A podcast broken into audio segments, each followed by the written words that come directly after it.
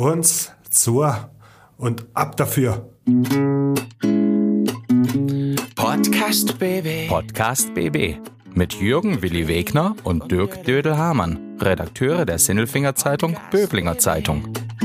Einmal pro Woche haben die beiden einen interessanten Gesprächspartner zu Gast, mit dem sie über spannende Themen reden. Es geht um Sport, Kultur oder Essen, über Politik und außergewöhnliche Projekte.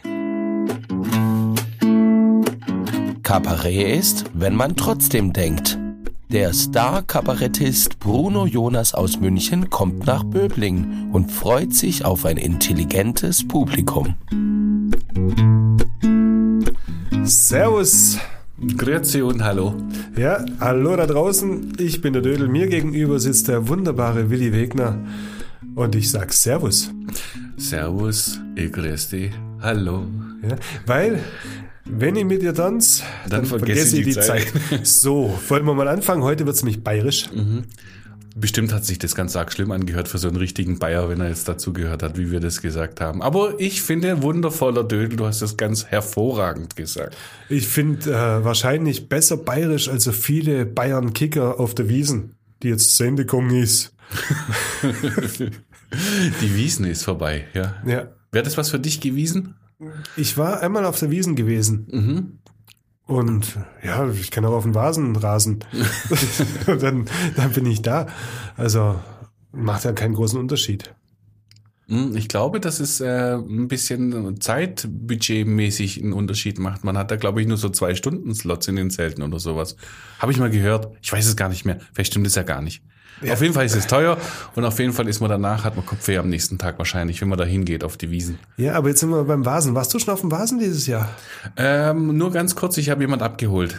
Mir war das einfach, mir ist ein bisschen zu teuer, ehrlich gesagt. Die Preise sind der absolute Oberhammer. Was weiß ich, ich glaube, ich glaube, ein Kilo Linsen mit Spätzle kostet eine Milliarde oder sowas. Ja, aber du gehst ja nicht zum Essen auf den Vasen. Mm, Doch, ich esse eigentlich schon ganz gerne. Im Festzelt. Mir schmeckt es da, das ist so deftig. Ja, nach der dritten Maß. Mhm, ein Maß gibt's auch dazu. Was ich sehr gerne mag, ist, ähm, wie es aussieht. Der Vasen leuchtet so schön. Gerade wenn man nachts dann nach Stuttgart reinfährt über die Brücke und dann rechts das Riesenrad sieht und die Fahrgeschäfte, das finde ich sehr, sehr schön. Ja, aber so Vasen, du gehst nicht auf den Vasen dieses Jahr? Nein, mir ist es, also erstens tatsächlich äh, habe ich das Kleingeld dafür nicht. Zweitens ist es mir da tatsächlich jetzt zu eng jetzt, wo die ganze grippale Virensaison wieder losgeht. Und ähm, ja, irgendwie habe ich so das Gefühl, alle um mich herum, die kränkeln so relativ schnell, die sind nichts mehr gewohnt und dann zieht's mich da ehrlich gesagt nicht hin. Zieht's dich hin? Ah, irgendwie schon, aber ich kränkel gerade so ein bisschen, deswegen meine Stimme ist so ein bisschen verschnupft und, und, und heiser.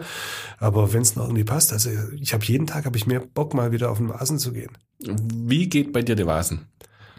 Äh, S-Bahn einsteigen, hinfahren, Zelt und irgendwann wieder nach Hause kommen. Also und nur, dann, nur Zelt, kein Schießen und Maiskolben oder so? ja, habe ich ja gar keine Zeit für. Ich muss ja- ins Zelt. Mhm. Und wenn du im Zelt bist, gehst du ja nicht raus. Ja. Und wenn du rausgehst, kommst du nicht mehr rein. Dann findest du nicht mehr, gehst ins falsche Zelt. So passiert es doch auch manchmal. Das dir, aber nur dir. Also da beißt sich die Maus keinen Faden ab. Das passiert nur dir. Was hast du gerade gesagt? Schon wieder. Da beißt sich die Maus keinen Faden ab. Kann denn irgendjemand uns mal helfen, ob das richtig ist? Ich finde dasselbe wie ihm. Also da beißt sich die Maus keinen Faden ab. Das darf der Herr Dödelinho sehr gerne sagen, weil der kennt sich aus und irgendjemand hat es ja so beigebracht. Und in einer richtigen Debatte gehört es dazu, dem anderen zuzuhören und den Faden aufzunehmen, den du gesagt hast. Aber ich glaube es immer noch, es heißt, da beißt die Maus keinen Faden ab. Ich glaube, du darfst das eine sagen und ich darf das andere sagen. Ja, aber man darf nicht äh, denken, man hat die Königin des Aller Sagens. Meinung. Ja, so. genau. Ja. Nicht die Königin aller Meinung passt zu unserem Gast heute. Wir sind ein kleines bisschen stolz, weil wir haben Prominenz am Jo, Telefon. ja, sehr schön. Sehr Wir schön. wandern nach München gleich. Mhm, deshalb auch die Wiesen zu Beginn. Und deshalb auch die Maus übrigens. Weil wir gehen jetzt zu Bruno Jonas oder wir holen ihn über den Äther hier rein in den Noppenschaumraum. Dann sprechen wir mit ihm. Der Bruno Jonas, Weltklasse-Kabarettist, aber auch der Übersetzer von Gryfello ins Bayerische. Ich habe es mir leider auf Bayerisch nicht angehört. Ja, jetzt schaust du mich ein bisschen fragend an. Ne? Du kannst was damit anfangen, Gryfello. Ja, aber ich komm, krieg's nicht mehr zusammen. Es ist irgendein Buch. Ja, das Buch heißt Der Gryfello. Und ich glaube, ich kann es sogar noch auswendig, ohne zu gucken. Also ein Teil davon auf jeden Fall. Da ist nämlich auch die Maus. Die Maus spazierte im Wald umher. Der Fuchs sah sie kommen und freute sich sehr. Hallo, kleine Maus, wohin geht die Reise? Bei mir im Bau gibt es Götterspeise. Bei mir im Bau gibt's Götterspeisen. Schrecklich nett von dir, Fuchs. Doch ich sag lieber nein, denn ich muss heute Abend schon beim Gryfello sein. Und so geht es dann weiter, weil der, der, der Mäuserich, die Maus, die hat nämlich eine Verabredung mit dem Gryfello. Und das ist ein ganz schreckliches Tier. Und viel mehr will ich da gar nicht verraten. Musste auch nicht, weil wir haben jetzt auch eine Verabredung mit dem Bruno Jonas in München. Kabarettist der, der ersten Liga. Wir sind gespannt und freuen uns auf den. Mensch der Woche. Klaus Vogt, Präsident VfB Stuttgart. Ich bin württembergische Bierprinzessin. Tim Kühnel, ich bin Kandidat in Love Island Staffel. Stefan Welz, Oberbürgermeister der Stadt Böblingen. Die Stimmen vom Elfle und vom Viertle bei Willi und Dödel. Hallo! Zu Gast äh, ist heute per Telefon Bono Jonas, ein sehr bekannter Mann bei uns im kleinen Noppenschaumraum. Hallo Bono Jonas am anderen Ende der Leitung, muss man heute sagen. Ha- Hallo, Servus. Wo, wo sitzen Sie denn gerade? Jetzt genau. In meinem Büro, in meinem Büro hier in München. Okay, Sie sind zu Hause An meinem, an meinem Und- Schreibtisch, ja. und fallen an Ihrer Rede. Äh, äh, gerade nicht an der Rede. immer wenn ich einen Auftritt habe, dann gehe ich äh, auch vorher noch mal durchs Manuskript und schaue mir das an. Hin- Und auch, ob ich Aktualitäten einbauen kann, das mache ich natürlich jeden Abend. Ja. Hintergrund ist ja Ihr neues Programm, heißt Meine Rede. Damit sind Sie zu sehen am 22. Oktober in Böbling im Forum der Kreissparkasse. Ähm, Ja. Warum meine Rede? weil es meine Rede ist. meine Rede ist ja auch eine, eine Formel und eine Redewendung dafür, wenn jemand sagt, Mensch, das habe ich doch schon gesagt. Also meine Rede, ich sag's euch, meine Rede, was ich sage, ist sozusagen ein, äh, ein auf Konsens äh, abgestellte Formel, ja. Ähm, Sie haben gerade gesagt, Sie aktualisieren Ihr Programm auch immer. Aktuelle politische Lage wird immer mit eingeflochten. Worüber würden Sie denn heute was machen? Jetzt erwischen Sie mich. Ich habe heute noch gar keine Zeitung gelesen. ähm, was, was ist denn heute? Heute ist der Gestern Tag. war Tag, ah ja, gestern war der Tag der deutschen Einheit, ja. Ähm, ich würde dann vermutlich auch ein paar Bemerkungen zum Tag der deutschen Einheit machen und zu diesen äh, Sätzen, zu diesen allgemeinen Sätzen, die der Bundespräsident zur Demokratie, glaube ich, in seiner Rede auch geäußert hat. Und das ist, das ist ja immer so ein Gedenktag und so ein besonderer Tag, wo man ins Allgemeine sozusagen in die rhetorische Mehlschwitze ausweicht. Und äh, das kann unser Bundespräsident immer ganz, ganz hervorragend. Wenn Sie jetzt die Mehlschwitze nicht anrühren, sondern so ein bisschen äh, feiner rangehen, ähm, was, was sind denn Ihre Anmerkungen zum Tag der deutschen Einheit? Sie erwischen mich schon wieder. Ich habe ja heute noch keine Zeitung gelesen. Also ich müsste wirklich, ich müsste wirklich erst mal mir genau durchlesen. Also wir sind immer noch wieder vereinigt. Äh, Ja, sind wir noch wieder bei? Das finde ich gut, dass Sie das festhalten. Ja. ja, das, das ist eine Erkenntnis des gestrigen Tages. Ähm, wie würde das denn unser staatstragend äh, klingender Bundespräsident sagen? Sie können ihn ja sehr gut nachmachen. Nee, den kann ich nicht nachmachen. Also das ist eine Herausforderung, die, ich, die ich nicht leisten kann. Ich kann nur hören, was er sagt, aber ich höre ihm sehr gern zu.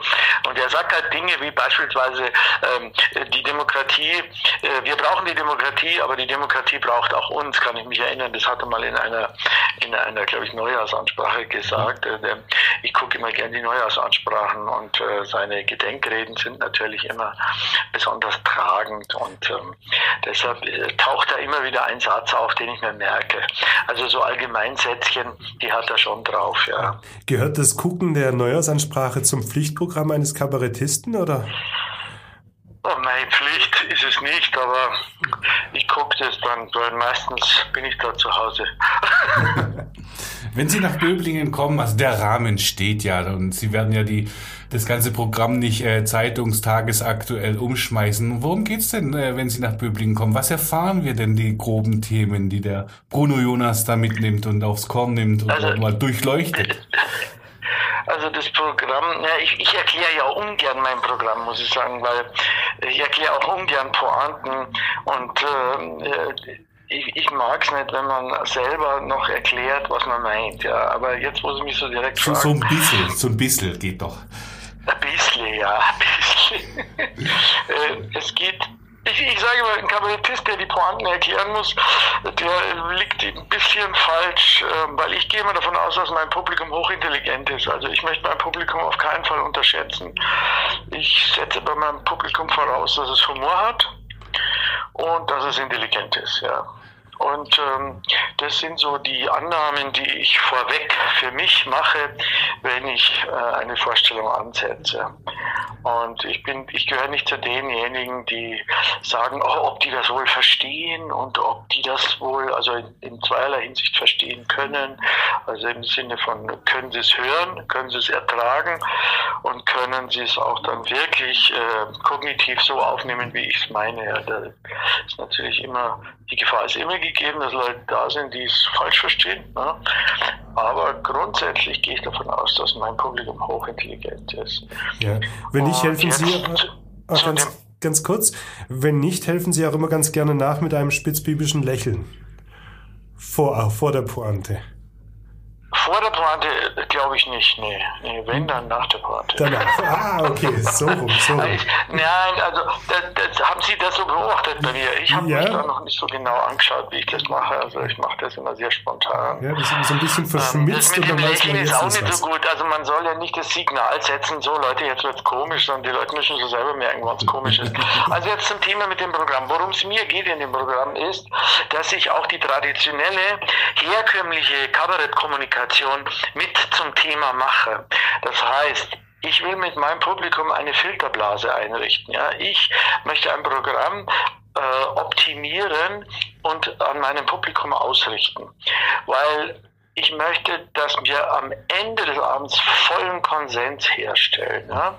eine Echokammer einrichten. Also ich bin ist natürlich jetzt alles, das muss ich schon fast dazu sagen, alles ironisch gemeint, weil ich festgestellt habe, dass das Publikum, jeder kommt mit seiner vorgefassten und mit seiner äh, Filterblase in meinem Programm, in der er sich gemütlich gemacht hat. Ja, und es gibt ja so Wahrheiten, die offensichtlich in diesem Land nicht mehr hinterfragt werden dürfen. Zum Beispiel also die Frage, ist es eine Klimakrise, ist es der Klimawandel oder, oder gar die Klimakatastrophe? Und vor allen Dingen die Frage, ist der Klimawandel zu 100% Menschen gemacht. Also wer daran Zweifel anmeldet, der wird ja ganz, ganz schnell in die rechte Ecke gestellt. Und um rechts und links geht es mir mit Sicherheit nicht. Ich möchte diese ideologischen Rahmungen auch in Frage stellen und möchte dem Publikum es selber überlassen, ob er ein Sachverhalt wenn ich ihn satirisch darstelle, überhöhe, zuspitze, ob der dann richtig oder falsch ist. Und die Frage, ist es jetzt links oder ist es gar rechts, die würde ich gerne einfach wegfallen lassen an dem Abend. Ja, aber Sie arbeiten sich auch ganz gerne mal an Politikern ab. Macht es mehr Spaß mit äh, Politikern aus der linken oder mehr aus der rechten Ecke? Die Frage des Spaßes äh, ist unangebracht. Also für mich ist, ich nehme jeden, der kommt. Ja, es, es ist natürlich interessanter, jetzt beispielsweise äh, die Politik, die sogenannte feministische Außenpolitik zu betrachten, satirisch. Es ist viel, viel interessanter momentan, diejenigen äh, satirisch äh, zu betrachten, die momentan an der Macht sind. Ja, dazu gehören halt die Grünen, dazu gehört die SPD und die FDP. In der Vergangenheit, Sie sind ja schon einige Jahrzehnte in der Täte, ähm, gab es da einen Lieblingspolitiker, den Sie sich gerne vorgeknüpft haben? Klare Antwort, nein. Die machen alle gleich viel. Nee, Spaß ist es ja nicht. aber, aber, sie liefern alle gleich viel, gleich viel äh, Munition. Stoff, würde ich sagen. Also der Stoff kommt von der Politik das Stoffangebot war immer reichlich, völlig egal, wer da gerade die Regierung gestellt hat oder wo die Macht saß. Und äh, so über diese vielen Jahrzehnte, die Sie ansprechen, habe ich halt festgestellt, ähm, dass die Satire in erster Linie sich die vornehmen muss, die die Macht ausüben. Jetzt kommen Sie ja ins, ins Ländle. Und äh, ich habe vorhin mit einem Kollegen gesprochen, der war noch ganz begeistert von dem Auftritt, den Sie hatten vor ungefähr 15 Jahren, also ziemlich genau 15 Jahren. In der Buchhandlung Röhm in Sindelfingen waren Sie auf der Literaturtribüne und äh, das hat dann äh, geendet dann mit Schenkelklopfern und äh, einem Absacker danach noch auf dem Wettbachplatz beim Come Sempre beim Italiener. Das hat er noch alles äh, bildlich vor Augen gehabt. Da sind Sie sehr gut angekommen. Wie ist es denn, wenn Sie hier äh, ins Schwabenland kommen? Haben Sie es da einfach, weil wir äh, unter der, dem Weißwurst-Äquator irgendwie beide drunter liegen? Ja, das ist, also was heißt einfach? Ich weiß gar nicht, was Sie damit meinen. Ähm, ich ich habe immer, das letzte Mal, glaube ich, bin ich in Stuttgart im Theaterhaus aufgetreten und das Publikum äh, war ganz hervorragend. Also sehr aufmerksam, ist mitgegangen, hat die Dinge so angenommen und verstanden, wie ich sie präsentiert habe. Also ich, ich finde das Publikum im, im Ländle, wie Sie sagen, ähm, ganz, äh, also die zu, zu, mir kommen, sind immer klasse, habe ich festgestellt. ich kann ja nicht über die reden, die nicht da sind. Dann sollten wir vielleicht mal einen Aufruf machen, alle, die es nicht finden, die sollen daheim bleiben am 22. Wie, wie ich habe es jetzt nicht verstanden. Nochmal alle. Sagt einen Aufruf an alle, die sie jetzt nicht gut finden, die sollen daheim bleiben am 22. Ich finde immer alle gut. Ich finde alle gut, die zu mir kommen. Ich, ich, ich mache da, also ich würde da überhaupt keinen ausschließen wollen. Jeder, jeder darf und soll kommen. Mhm. Etwas anderes. Ähm, wir hatten jetzt Corona zwei Jahre mit äh, schwierigen Zeiten für Künstler, für Kabarettisten, wie Sie es sind. Ähm, wo nehmen Sie Ihren Antrieb hin? Ich darf sagen, Sie werden dieses Jahr 70, trotzdem ein neues Programm zu schreiben und damit wieder für die Zeit nach Corona auf die Bühne zu gehen. Sie unterstellen jetzt gerade, dass ich in meinem Alter nicht mehr Antrieb haben könnte. Nein, ich bewundere diesen Antrieb. Ja, ja, danke schön für den Hinweis, dass ich schon im Alter von 70 Jahren angekommen bin. Ja, trotzdem, ja, äh, ich, ich weiß nicht, ich habe den Antrieb. Ja. Ich nehme ihn nicht her, er ist da, ich habe Lust. Und, und ähm, abgesehen davon, was Sie da zum 70. Geburtstag zu dieser 7 sagen, äh, ich habe vor, das nicht allzu ernst zu nehmen. Ja, das ist ja, passt jetzt hier im Satz, dass Sie gesagt haben, alles was geschielt, kann mit Humor genommen werden. Das ist ein Zitat alles, von Ihnen. Alles. alles. Sogar, ja. sogar die sieben. Nein, die Frage war daher, es gab ja viele, die äh, gesagt haben, so, jetzt mag ich nicht mehr. Also jetzt auch gerade in, in, im Kleinkunstbereich. Echt? Was ja nichts mit dem Alter zu tun hat, sondern mit der Pandemie. Ja. Und von daher. Echt, also echt gibt es Kollegen, die gesagt haben, sie mögen nicht mehr. Ja, oder, sie, oder sie können nicht mehr. Das, das ging halt auch eher in die Richtung. Welche, die einfach finanziell nicht so gesegnet waren, die dann gesagt haben, jetzt muss ich irgendwas anderes arbeiten, jetzt mag ich nicht mehr. Ja, das tut mir natürlich leid. Ich weiß, das ist, das ist schwierig. Das ist sehr schwierig. Also, wenn man, wenn man darauf angewiesen ist und man kann nicht spielen, das ist ja, das ist existenzbedrohlich, das ist richtig. Ja. Jetzt bin ich schon so lange, ich könnte ja in Rente sein. Ja.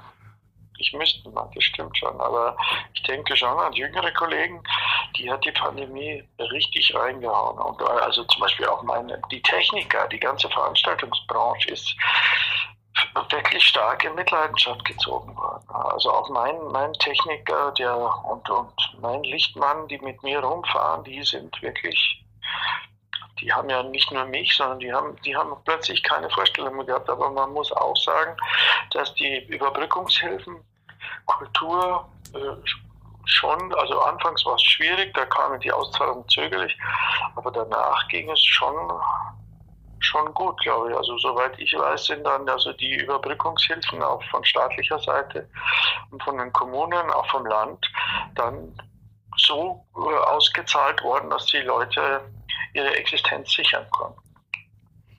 Ähm, Herr Jonas, ich habe noch mal eine ganz andere, eine ganz persönliche Frage und die, die soll ich stellen auch äh, im Auftrag meiner Töchter. Ähm, Sie haben den Gryfello ins Bayerische übersetzt. Mhm. Warum denn gerade den? Ich habe versucht, das ist schon eine Weile her, ja, aber, aber warum denn gerade den? Ich habe es nicht gefunden. Wie sind Sie auf den Gryfello gekommen, den ins Bayerische zu übersetzen? Ich bin da gar nicht drauf gekommen. Äh, der Verlag kam auf mich die haben mich angerufen und haben gefragt, ob ich das machen will.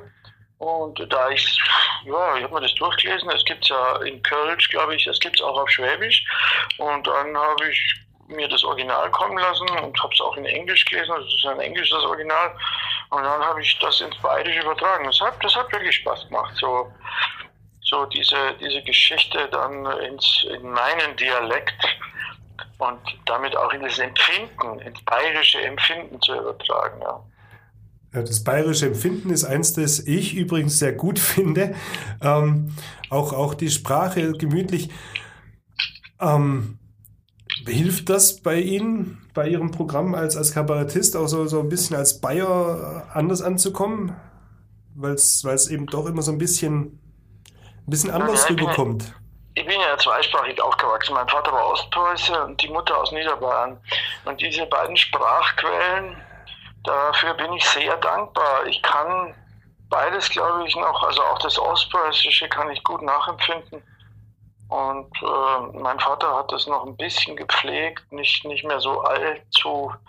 Er hat diesen, diesen ostpreußischen Dialekt natürlich unter Niederbayern nicht immer ähm, zur Gänze gesprochen, aber ich habe schon den Eindruck, dass ich da von väterlicher Seite noch sehr viel preußische Anteile auch ähm, mitbekommen habe und auf der anderen Seite diese niederbayerische Art, äh, die Welt zu betrachten. Und das macht schon auch, glaube ich, weil das müssten eigentlich andere beurteilen, aber ich könnte mir vorstellen, dass das mich als Kabarettisten schon auch äh, ge gefärbt und getönt und äh, bestimmt hat. Ja, diese Sprache ist schon ist schon äh, elementar, wenn man auf die Bühne geht. Ja.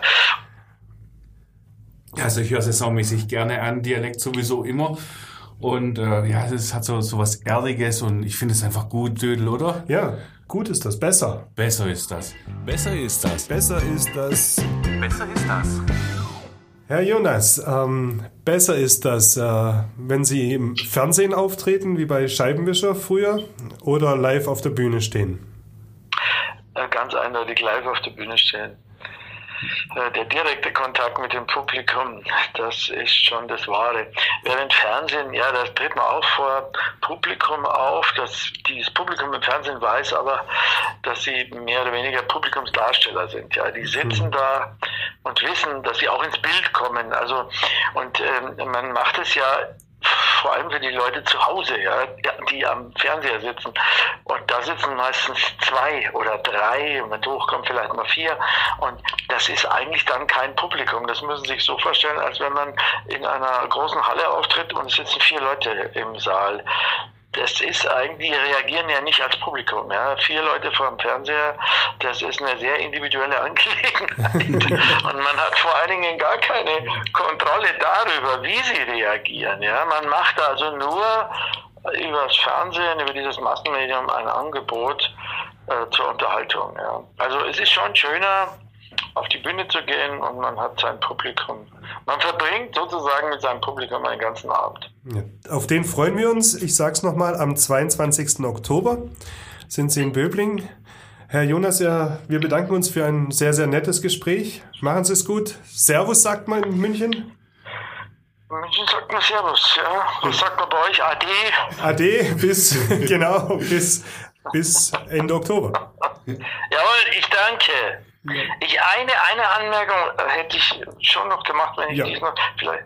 Mir, mir geht es darum, äh, weil manchmal wird man gefragt, ob ich nicht Angst habe vor dem Beifall vor der falschen Seite, weil ich, ich habe ja eingangs oder vorhin im ersten Teil haben wir darüber gesprochen, ähm, dass ich also diese ideologische Rahmung, dass ich die gerne auflösen möchte. Also dieses traditionelle Feedback, das man im Kabarett erwartet, ja, dass man sagt, ja, Kabarett ist sozusagen äh, die Fortsetzung der SPD mit satirischen Mitteln, ja, oder die Fortsetzung der Linken der, mit satirischen Mitteln.